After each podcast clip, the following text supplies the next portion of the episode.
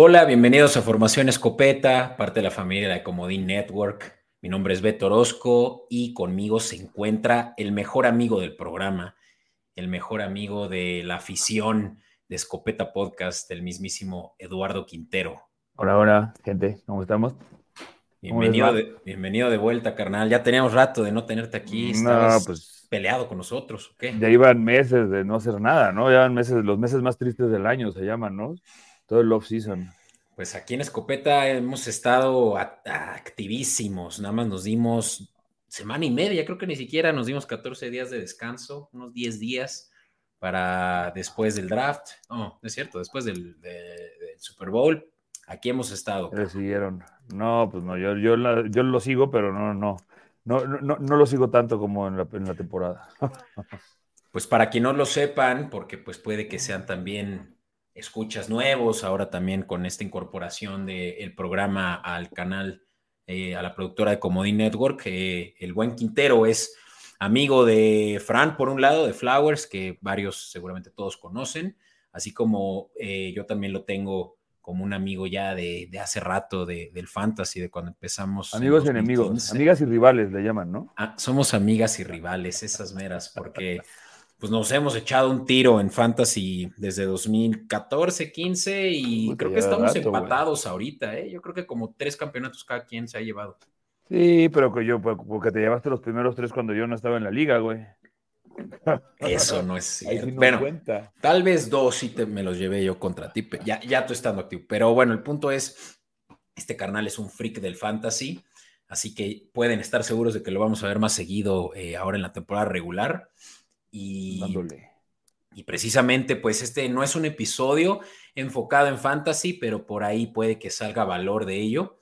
Eh, lo que vamos a hacer en este episodio, eh, querida audiencia, pues es hablar de todos los equipos, los 16 equipos de la AFC, de la americana, la conferencia ahorita más fuerte de las la dos. La competitiva. La competitiva, la, divertida, la que va a ser este, seguramente eh, el mejor prospecto para el, para el Super Bowl. Y bueno, pues vamos a indagar en lo que va de la siguiente hora sobre todos estos equipos. Va a ser muy rápido, vamos a tener que pisar el acelerador y probablemente hasta tengamos que, cortarla. Ahora sí que como aquellas veces que estás, si estás en el baño, la tienes que cortar con machete. Así le vamos a tener que hacer, carnal. así es esto, así es la vida, así es la vida. Y entonces, ánimo, pues vamos a la cobertura entonces. Venga. In tight coverage. Pues mira, se arma, querido Quintero, amigo. Vamos con, lo, con los, eh, pues ya, ya como decía, ¿no? Los 16 equipos de esta conferencia, ahí los tenemos en pantalla. Quien no nos está viendo en Comedy Network se va a perder de un buen de información visual que deberían ahorita de reconsiderar. Eh, o simplemente pues volverlo a escuchar. Para asegurarse que, que, lo vieron todo. Y ojo, también va a haber timestamps en, ya si nos escuchan en, en, formato de audio o en YouTube, ya saben, en la descripción, eh, ahí mero van a encontrar cómo irse directo a algún eh, equipo si es que quisieran regresar o adelantarse. Vamos a empezar y ahora sí le pongo al cronómetro con los Browns los Browns de Cleveland que pues tienen, yo creo que son de los equipos que menos eh, veces han llegado a playoffs en los últimos 20 años y que la última vez que llegaron a un Super Bowl pues ya data de otra generación, pero pues estuvieron siendo competentes hace solo unos años y de pronto se echaron de nuevo para atrás, al punto de que ofrecieron la mayor cantidad de dinero a un coreback además que tiene moral desviada, eh, Quintero. Pero tú qué dices de estos Browns que son probablemente los menos favoritos en la división. Pues mira, hay mucha gente muy emocionada por los Browns. Su defensiva la verdad es que está dura. Y chance puede ser que tengan una de las líneas ofensivas más, o sea, más sólidas de la, de la, de la conferencia, más bien. Pero no sé, o sea, ver la temporada pasada, o sea, de los recuerdos de Dishon Watson, güey, cuando jugaba en los Texans, a cómo se vio la temporada pasada, sí está cabrón cómo le bajó. O sea, sí, sí es muchísima la diferencia el bajón de nivel que trae.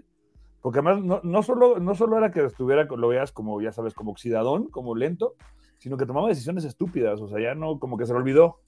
Sí, pues es que fueron dos años eh, de Watson fuera del campo a causa de esas, eh, eh, demandas, ¿no? Civiles que tuvo por acoso sexual. nada, más tuvo como 50, ¿no? Como 27, una chingadera así. Exacto.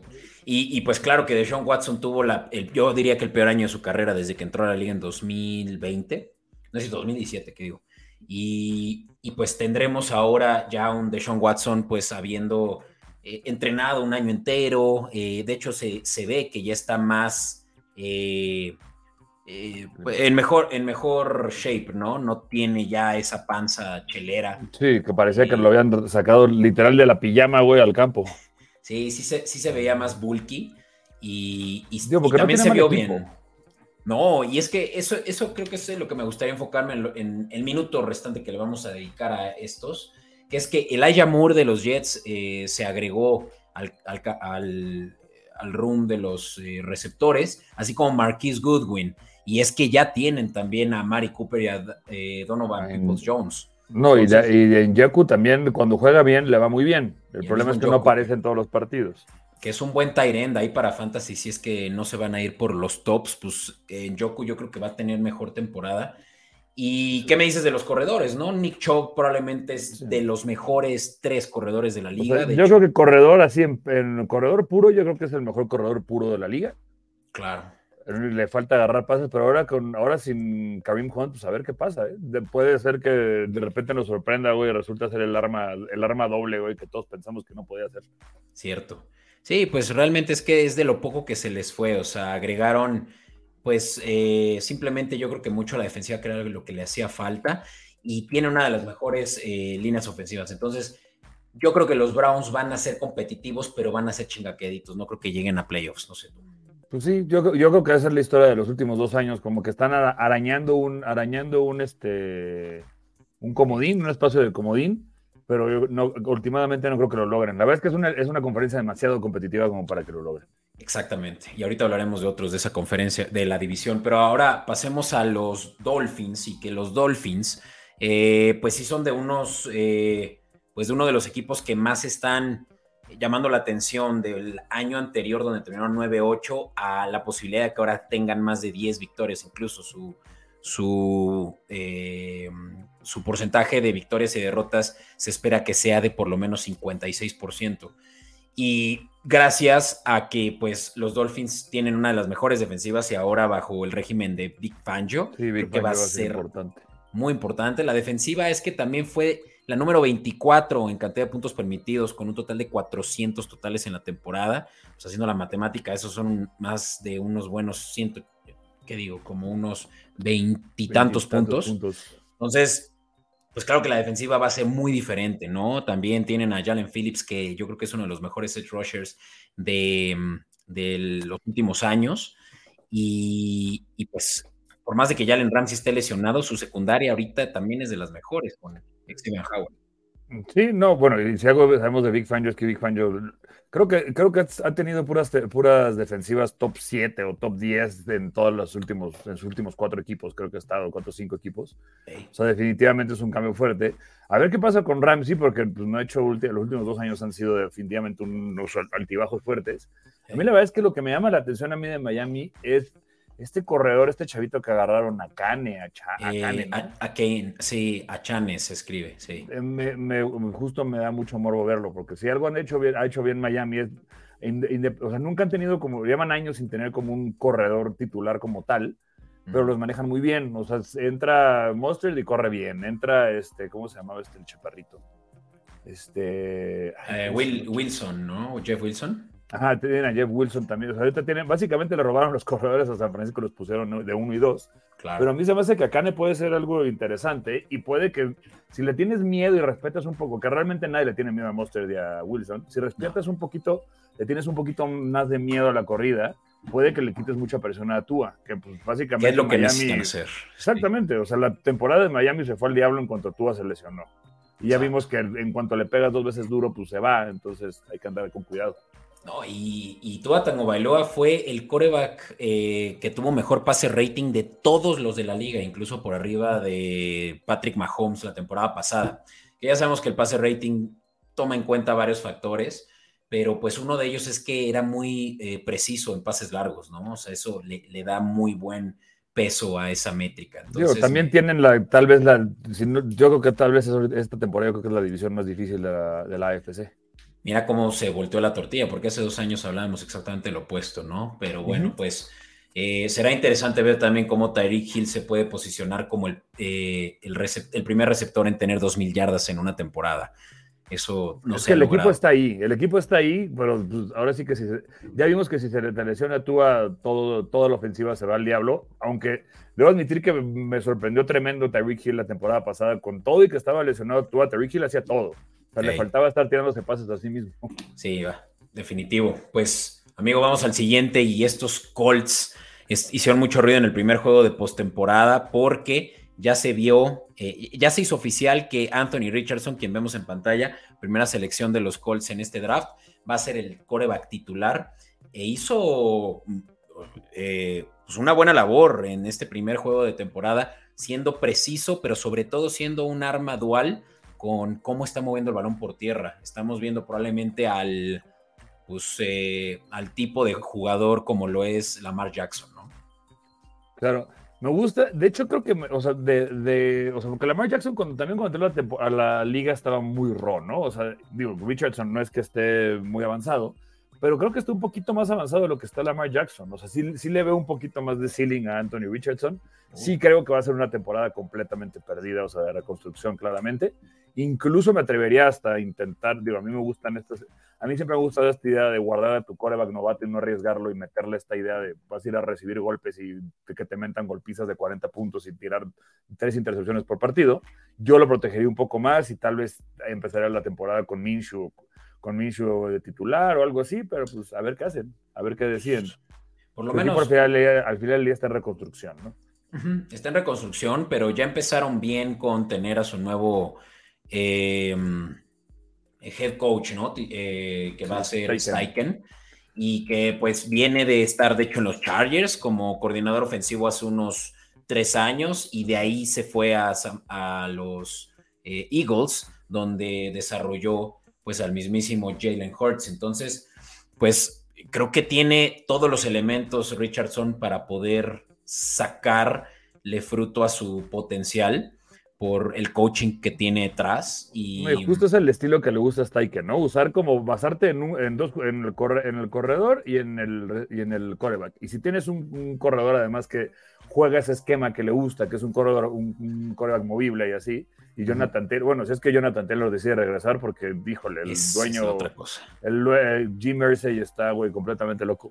Está loco, está loco, pero a todo el mundo le cae bien su locura. Pero claro, o sea, Jonathan Taylor al día de hoy eh, no está entrenando y pues parece que sí se está considerando la opción de que lo intercambien. Ahora, es de sus mejores jugadores en la ofensiva y en la defensiva. Entonces, creo que lo mejor que puedes hacer es mantenerlo en el campo, llegar a un fair deal, 12 millones de dólares si es necesario anuales, y todo con tal de, quitarle esa presión a tu coreback titular que va a ser eh, y novato, que va a ser pues probablemente el futuro de tu creo, creo que mucho de la temporada, digo, ya yo, se avecina una temporada perdedora por los Colts, pero creo que va a depender mucho de si Jonathan Taylor decide quedarse hoy o bueno, decide pedir que decide no presentarse, porque hasta la fecha no se ha presentado, primero por una lesión aparente, que, que no sufrió, que sufrió además entrenando de manera individual y después una y después ahorita estaba creo que no se presentó por un tema sí un tema personal. no Entonces está, no pinta bien pues.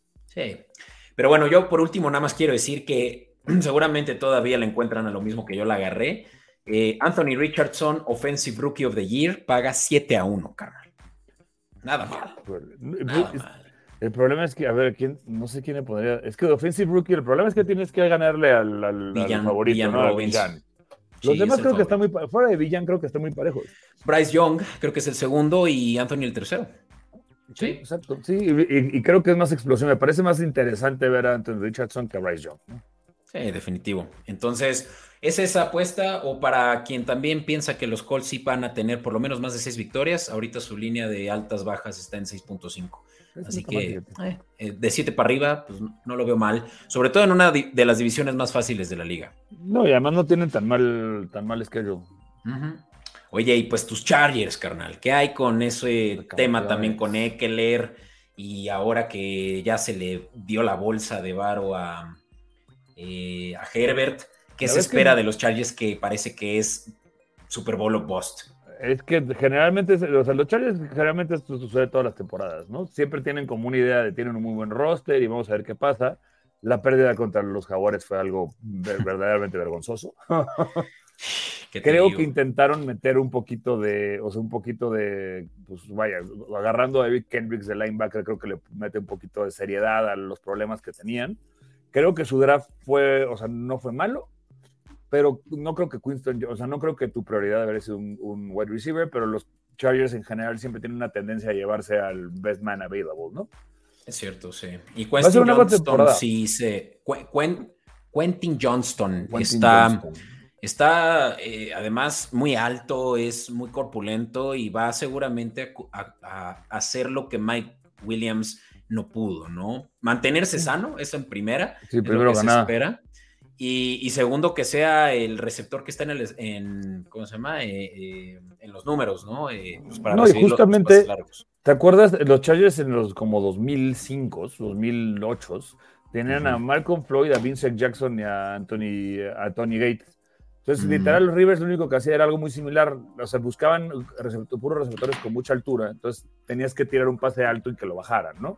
Creo que realmente el éxito de los Chargers va a depender muchísimo más de la defensiva que la ofensiva.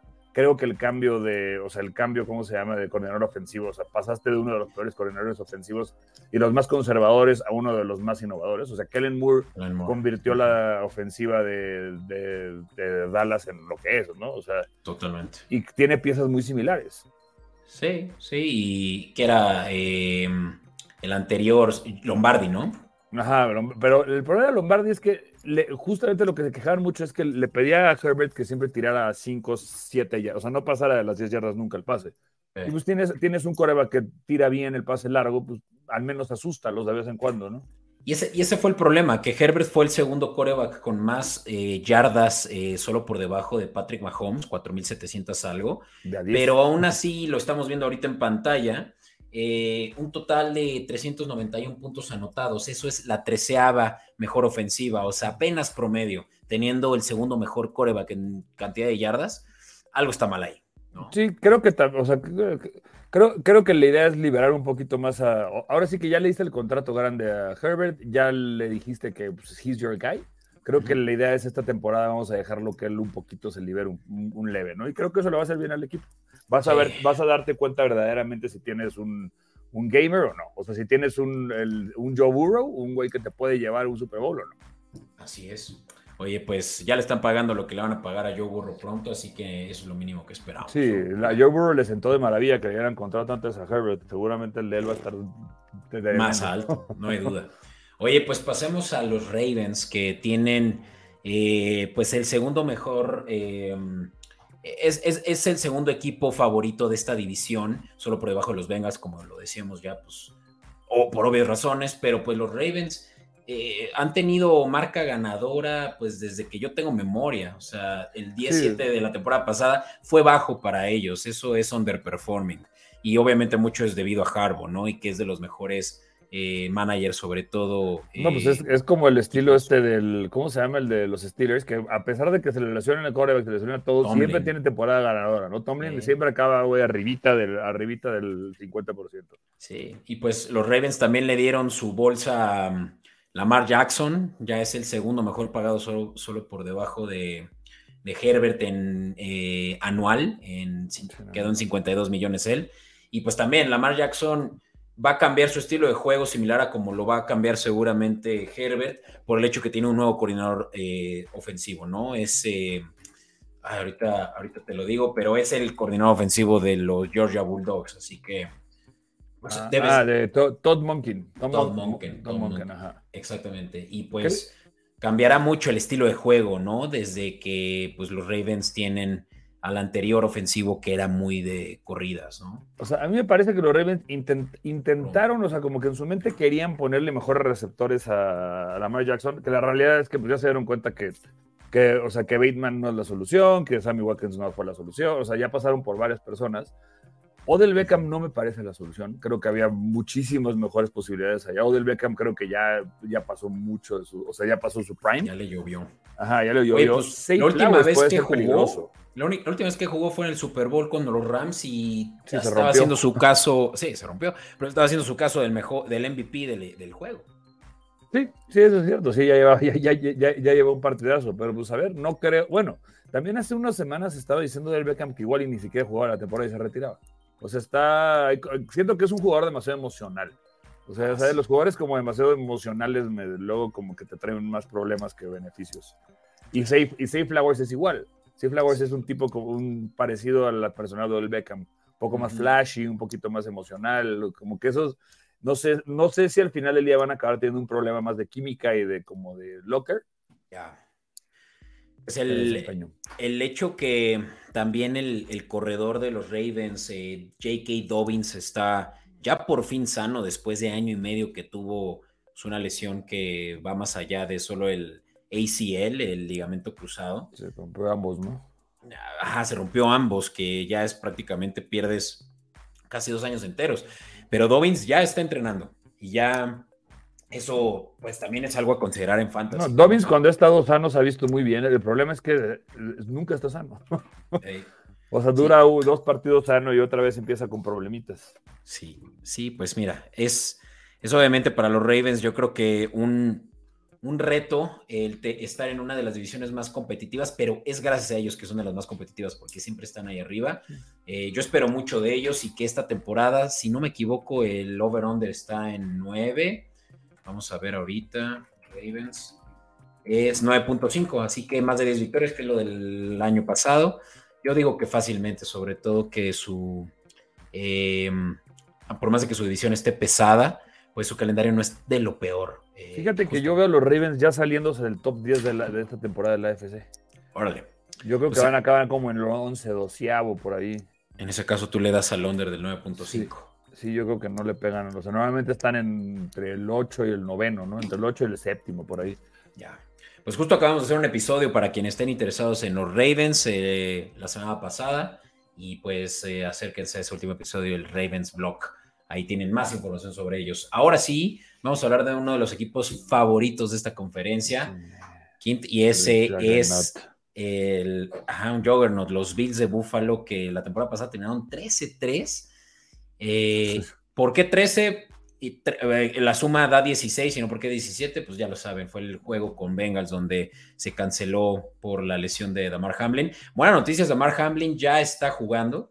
Eh, todavía no se sabe si va a ser titular y es que, pues, por obvias razones, con todo y que, pues, es uno de los casos de éxito más importantes que ha habido en la historia de la liga, eh, pues hay competencia, ¿no? En, en la posición. Eh, tienen una de las mejores defensivas de la liga la temporada pasada, 286 puntos permitidos. Eso es 20 por mucho, 286 entre 16, 17 eh, puntos por juego. Pues eso ya te dice que tienen es una defensiva Todo. top 3. todo figured out. Por más de que yo vea que la ofensiva también fue la cuarta en mayor cantidad de puntos anotados con 455, que eso es eh, 28, que es bastante para un juego.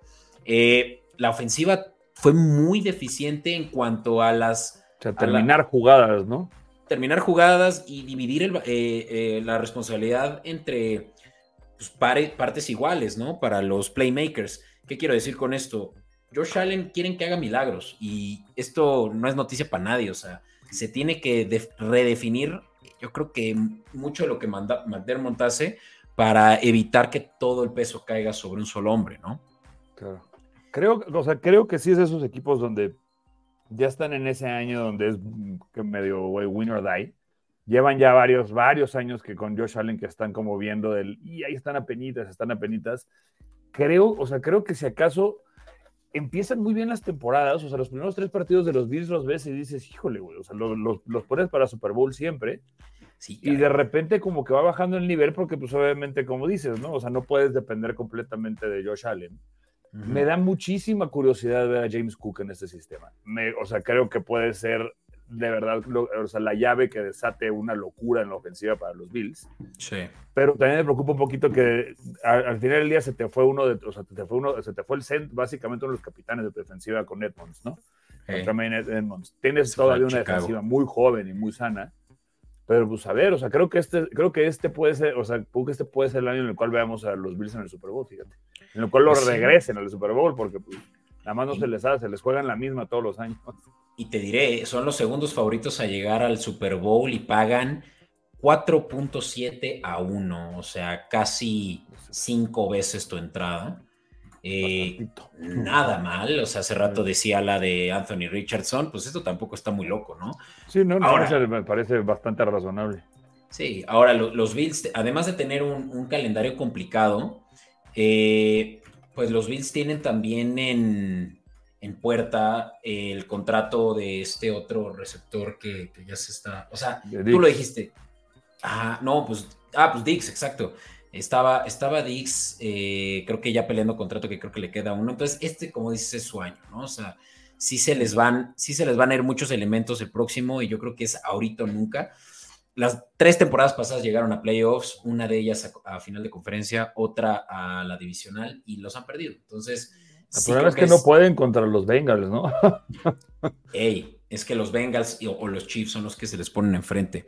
Pero bueno, ya, ya nos colgamos más de lo que hubiera querido yo, pero creo que los Bills son los, los más intrigantes y eso creo que eh, va a dejar mucho de qué hablar, así que ya, ya iremos diciendo más sobre lo que puede ser el potencial. A eso los puedes pasar rápido, mira, los Titans no se esperan mucho. Sí, ves que en, este, programa se le quería mucho a los Titanes. No, no es cierto. Tenemos muchos seguidores titanes, así que voy a hacerles el favor.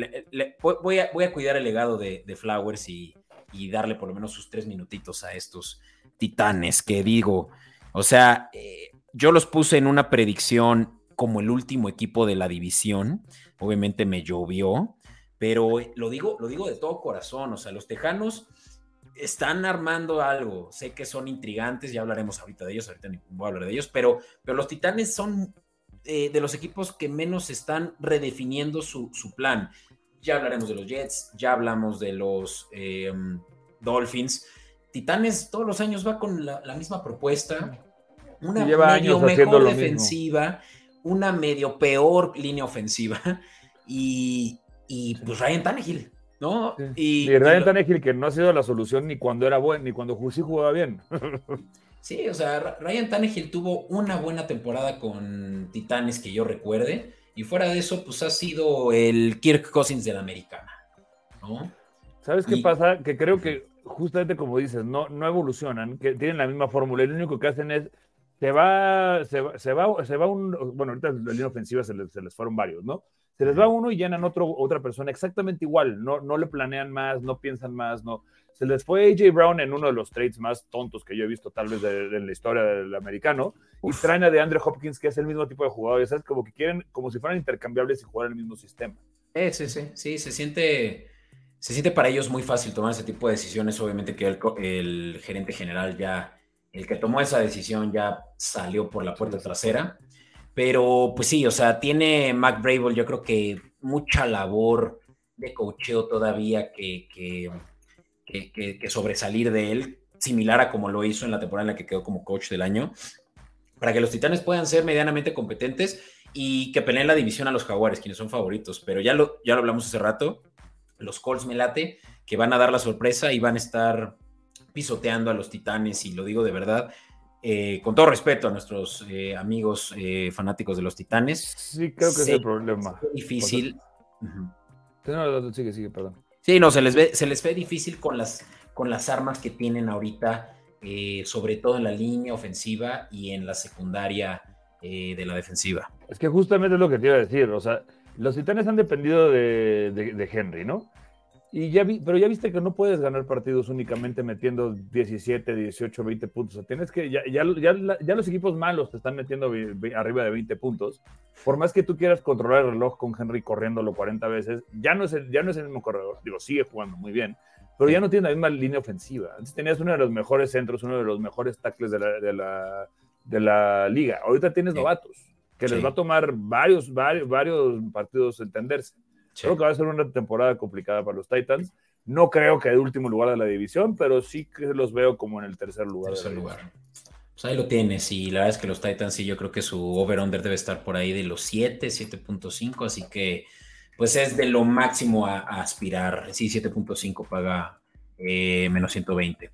Ahora, vamos a hablar de los Denver Broncos, que pueden ser de los equipos que más reviven en cuanto a lo mal que les fue la temporada pasada versus lo medianamente bien que les puede ir en esta, simplemente porque ya eh, se acabó el experimento de Nathaniel Hackett, que fue... Pues, que no duró mucho. Que no duró nada y que pues para toda la, para toda la afición de, Denver, pues fue un año perdido, ¿no? Sobre todo la emoción que fue tener a Russell Wilson en su equipo y ver, eh, pues, la calidad de juego que tuvieron fue espantosa. Anotaban, fueron el equipo que menos puntos anotó por juego, de no más de por ahí de unos 15 puntos por juego. O sea, esos son, eh, esos son peanuts, o sea, cacahuates para lo que eh, justamente esta conferencia demanda.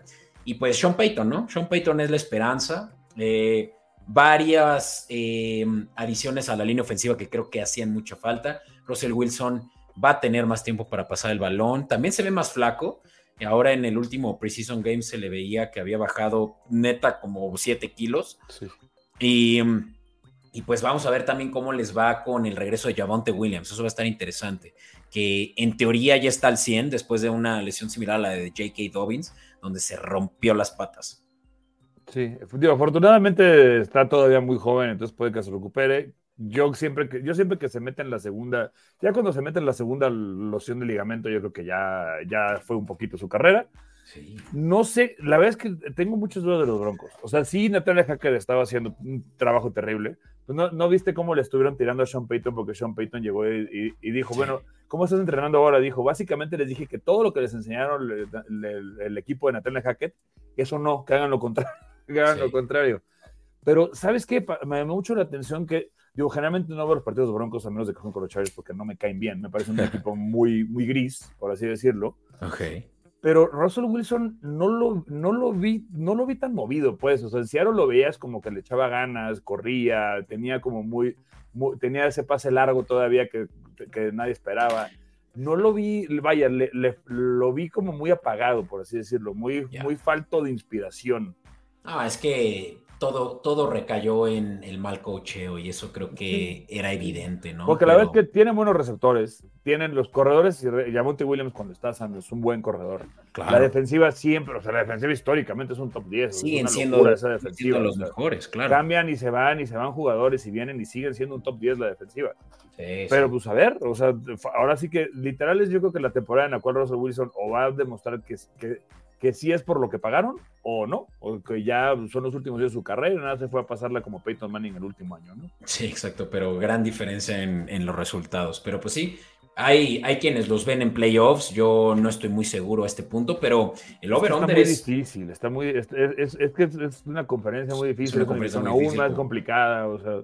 Como para resurgir de un 5-12, ¿no? Pero mira que el over-under está en 8.5, ¿eh? O sea... O sea, ya estamos hablando de ganar más de la mitad de los juegos, pero bueno. Me parece entusiasta. Oye, pues hablemos de los Steelers, que así, así se quedaron todos los eh, fanáticos de los Steelers, como esta foto de TJ Watt en pantalla.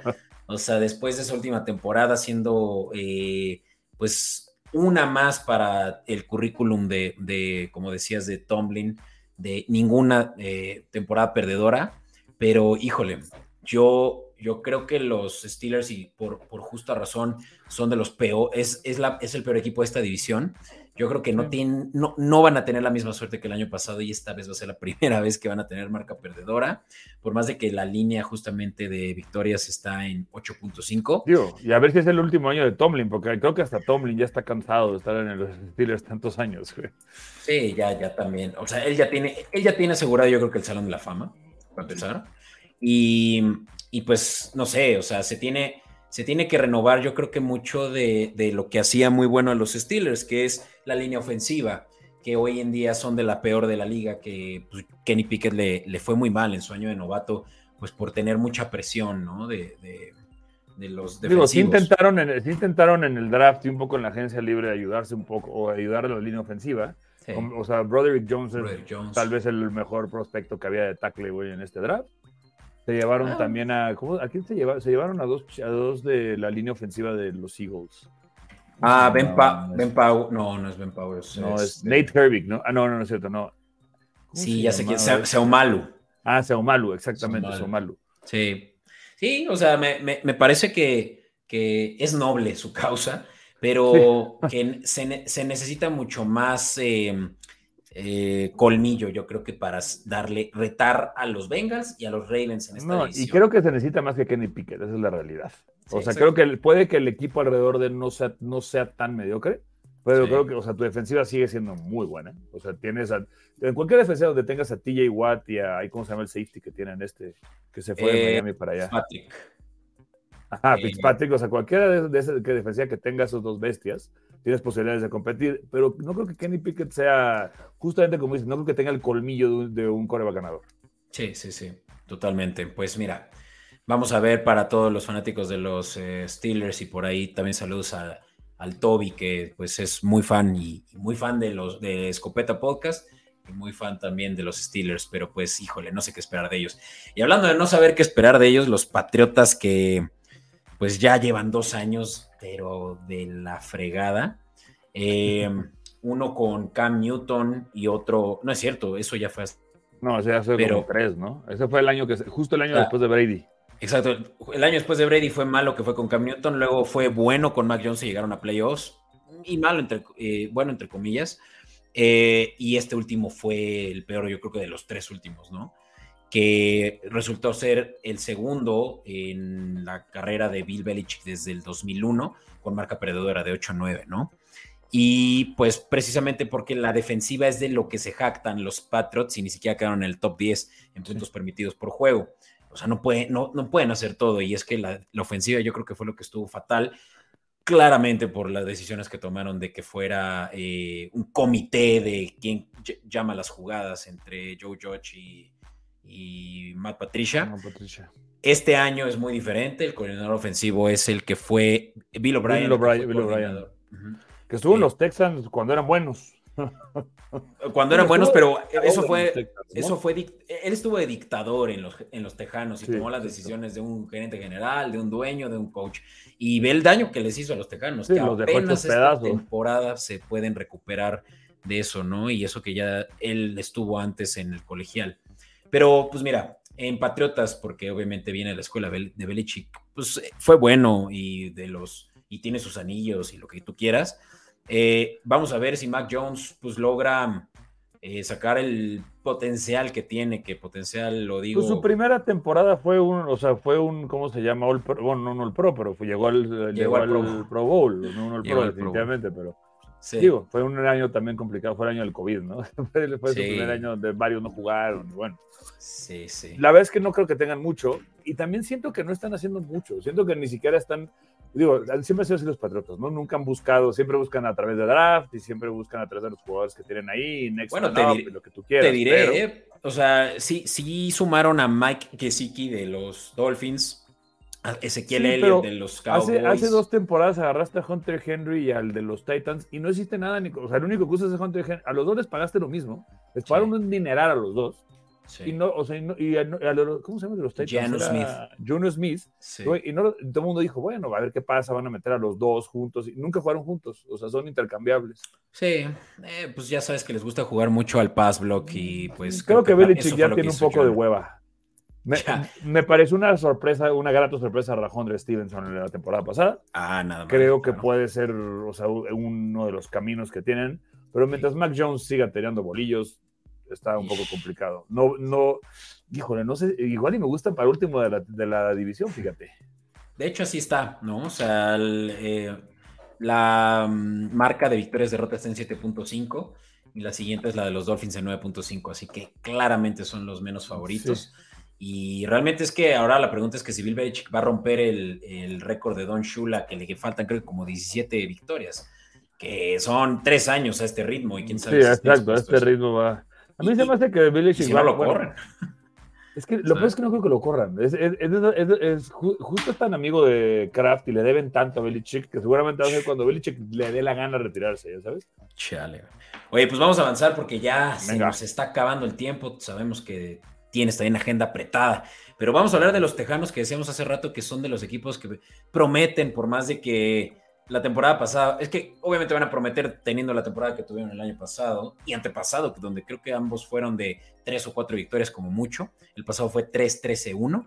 Eh, una de las peores ofensivas de la liga eh, y también una de las peores defensivas de la liga. Lo único eh, que no es despreciable es que jugar muy bien equipos especiales.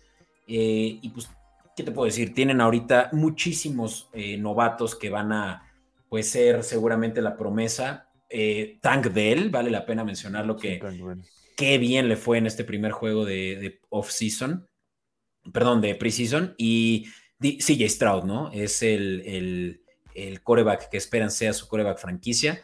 Que, no se le vio muy bien en el primer partido, se le vio muy poca decisión, digo, como novato. Eh, creo que tuvo dos drives en total, pero claro, es, es eh, el problema es que tienen a este nuevo coordinador defensivo de los San Francisco 49ers, que ahora es como, ah, como coach. no, Ryans. A mí justamente me gustan mucho cuando meten a coordinadores defensivos, históricos, históricos coordinadores defensivos, o sea, como lo que hicieron con los Jets. Siento que tienen una vibra distinta, siento que tienen una agresión y un agarro un poquito mayor. No creo que el equipo está ahí definitivamente para que lo haga, pero eso creo que es un buen comienzo para los Texans. Es, un, equipo que es un buen comienzo. Es un buen comienzo, exactamente. Y los Tejanos tienen ahorita también, no, no, se espera mucho de ellos, 5.5 el over-under. O sea, no, pues de los peores, ¿no? O sea, va para, para penúltimo. Es el segundo peor, es el segundo peor. Eh, nada más los Cardinals están peorcito que ellos, pero se les ve, ¿no? O sea, yo, yo creo que si me iría por una apuesta de los Tejanos sería esa, pues se les... Eh, eh, tienen mucho potencial ahí, ¿no? El, el techo es alto, por más de que el piso esté así debajo, ¿no? Sí, exacto. Pero bueno, eh, vamos a hablar de los Raiders ahora y que los Raiders tuvieron pues, un off-season también muy eh, movido, empezando porque sacaron a su coreback de 10 años eh, por la puerta. Yo creo que no diría trasera, pero no con los méritos que se merecía Derek Carr. Yo soy súper. Creo que le echaron los problemas encima de que no eran de él. Creo que lo responsabilizaron de un muy mal manejo del equipo de los últimos años. Digo, históricamente los Raiders han hecho eso y John Gruden, claro. Ajá, pero o sea, tuvo que pasar por, o sea, tuvo que pasar por tres coaches en, su, en, seis, siete años que estuvo ahí. No creo que sea tan malo, o sea, no creo que sea tan malo como, como lo hicieron ver, ¿no? Como dices, lucharon por la puerta trasera y la verdad es que era lo mejor tal vez que tenía el equipo, era lo que mantenía el equipo un poquito sólido. Pues bueno, ahorita ya la defensiva con Max Crosby y Chandler Jones ya es peligrosa. Bueno, Chandler Jones siento que quedaba de ver, pero Max Crosby sigue siendo una bestia. Claro, sin dudas. El mejor jugador de su equipo. Y el otro mejor jugador de su equipo es Josh Jacobs, que tampoco sabemos si va a empezar la temporada jugando similar al caso de Jonathan Taylor. Eh, mismo caso del tema contractual, que esperaría por lo menos 11 millones, que es un poco más que la etiqueta franquicia, ¿no? No sé, o sea, los Raiders no les, no les veo nada de potencial. El récord que tienen del año pasado es 6-11 y ese que ya fue el primer año de Josh McDaniels. Eh, pues Josh McDaniels eh, parece que lo están vistiendo de profeta porque pues, pareciera que está pasando lo mismo que pasó con él en los Broncos cuando pues, hizo también su experimento como head coach ya que ahorita también el potencial es el mismo, 6.5 es el, el over-under. No, y el problema es buscar que la solución sea, güey, Jimmy G, que no fue la solución en un equipo de San Francisco, que San Francisco está cargado de gente. Sí. No, no, me sorprendería, y a ver qué piensas tú, que los Raiders sean de los equipos que terminan eh, peleando por la primera selección del draft y Caleb Williams como su próximo coreback franquicia. Si, yo, si no consiguen que George Jacobs se presente, yo creo que sí, sí va a ser el caso. A menos de que le des el balón a George Jacob o juegues a la, a la, a la, a la Henry y le des el balón 30 veces por partido a George Jacobs, no veo cómo no va a ser así. Porque receptores no tienen, o sea, no hicieron ningún, dejaron que se fuera lo poco que tienen receptores que no eran muy buenos ni siquiera. y Devant Adams, no vamos a aventarle 20 pases, a Devant Adams y que pues, se rife, que se a ver cómo le hace. Se les fue dar en Waller a los Giants. A, Renfro eh, también se lo llevaron. Contra Renfro y ahorita tienen a Jacoby Meyers de los Patriotas que, bueno, algo entenderá del esquema de, de George Jacobs, pero bueno, de, perdón, de, de McDaniels. Pero bueno, los Raiders, híjole, nada más que yo creo que irle al under, menos de seis victorias, me parece súper posible. Sí. Bengals, eh, otro de los equipos favoritos de la, de la liga. Eh, y, digo de la liga, ¿eh? porque, pues claro. Todo el mundo le cae bien que a los Bengals les vaya bien, ¿no? Claro, es que, es que como no. Y, la verdad es que también, pues, eh, llama la atención el caso de Joe Burrow, ¿no? Que sale como el primer pick del draft y el primer año le fue bien, pero lo, lo, atacaron mucho, la línea ofensiva era la peor de la liga. Segundo año igual, los Titans le dieron una maraquiza de creo que ocho sacks en el juego de preseason en su segunda temporada y a pesar de eso llegó al Super Bowl. O sea, está cabrón la historia de, posiblemente el segundo mejor quarterback de la liga. Creo que no hay duda ya a este punto. Y que además Bengals tiene muy buenas armas. O sea, tres de los mejores, yo creo que el mejor trío de receptores. Sí, el mejor trío de receptores de la liga sin duda. Ajá, con Chase, es una bestia. T. Higgins sería el titular en cualquier equipo al que llegara. Exacto. Eh, la verdad es que por fin le están poniendo un poquito de atención, bueno, más le siguen poniendo un poco de atención a la línea ofensiva. Orlando Brown creo que va a ser una diferencia notable en, su línea ofensiva. Pero, eh, no sé, el problema, el problema de los Bengals siempre sigue siendo la defensiva, ¿no? Los, los, partidos de los Bengals en postemporada, que se han quedado en la final de conferencia dos veces seguidas en los últimos tres años. Sí. Ha sido, la historia ha sido la defensiva, ¿no? Y, y particularmente su secundaria. Y justamente se les fueron sus dos este, safeties y metieron dos, dos, dos, novatos. A ver, a ver, o sea, si les funciona, pues qué bueno. O sea, Jordan Battle es aparentemente uno de los mejores prospectos que ha salido en los últimos años. Pero pues a ver, o sea, si no les funciona la defensiva, yo creo que va a ser la misma historia. Vamos a estar teniendo que pedirle a Joe Burrow que, tiene, que tire 30, 40 puntos por partido, porque pues, no, no, hay otra forma.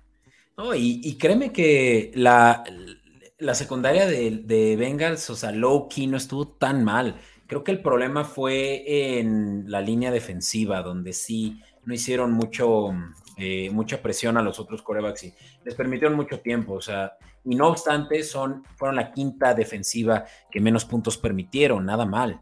Eh, incluso mejor que su propia ofensiva, que fue la octava en mayor cantidad de puntos anotados. Creo que tienen nada más eh, esos pequeños pero muy elementales eh, huecos que ya cubrieron, como el caso del tackle eh, Y eh, linebackers, ¿no? Puede que también le viniera bien. Pero bueno, lo único que se espera es, y ahí sí cruzamos los dedos todos, porque insisto, creo que a todo el mundo le caen bien los Bengals, excepto a los fanáticos de los Steelers. Em, y, quién sabe, incluso también les, es amor apache. pues lo único que debemos esperar es que, ven, es que Joe Burrow esté bien de esa lesión que no aparenta ser muy mala, muy, muy grave. Sí, no, no aparenta ser algo complicado, pero pues, sí es un poco la historia de Joe Burrow, ¿no? Tiende a jugar lesionado. Sí. O, sea, siempre tiene algo, siempre está tocado. O sea, no está de lesión grave, pero siempre está tocado. Sí, güey. No, y no, no queremos que le pase nada porque. Ahora pues, que me encantaría, la verdad es que tengo muchas ganas de ver su uniforme, ese blanco que sacaron. El casco blanco se ve increíble. Pues ya estuvo la temporada pasada. Se vio, se vio chido. Hay fotos ahí. Pero bueno, vamos a casi cerrar eh, con uno de los mayores casos de éxito que creo que es el de los Jets este offseason.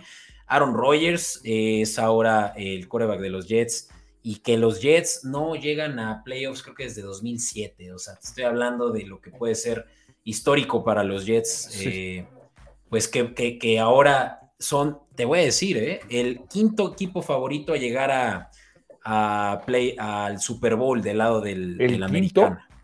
No es cierto, el cuarto.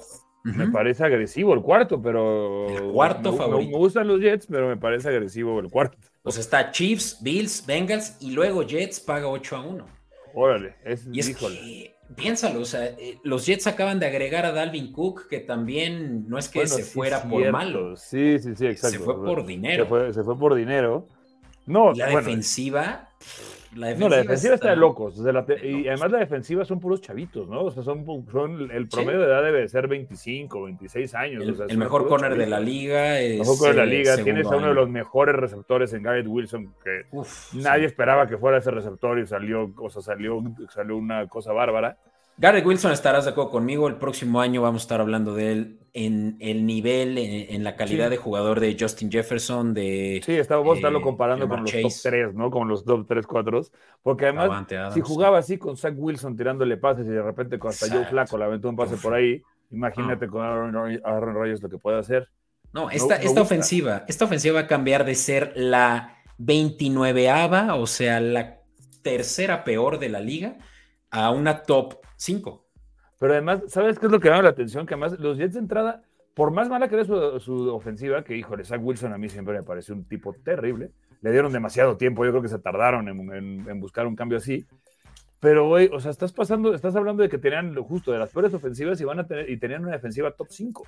Sí. O sea, su defensiva, y, que era nueva, o sea, realmente es nueva su defensiva.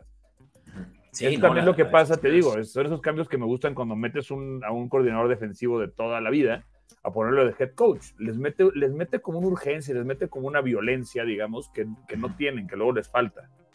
no, y, de verdad que, o sea, Sala debe de estar ahorita, pero así, frotándose las manos de que realmente ahora sí se pueda ver, eh, pues, lo que, lo que han sido tres años muy difíciles para él como head coach de los Jets. Sí, no, llegó a algo, un proyecto. Sí, sí un proyecto de largo plazo y ahora es cuando va a dar resultados. Estoy segurísimo que los Jets van a ser mínimo el segundo em, equipo de...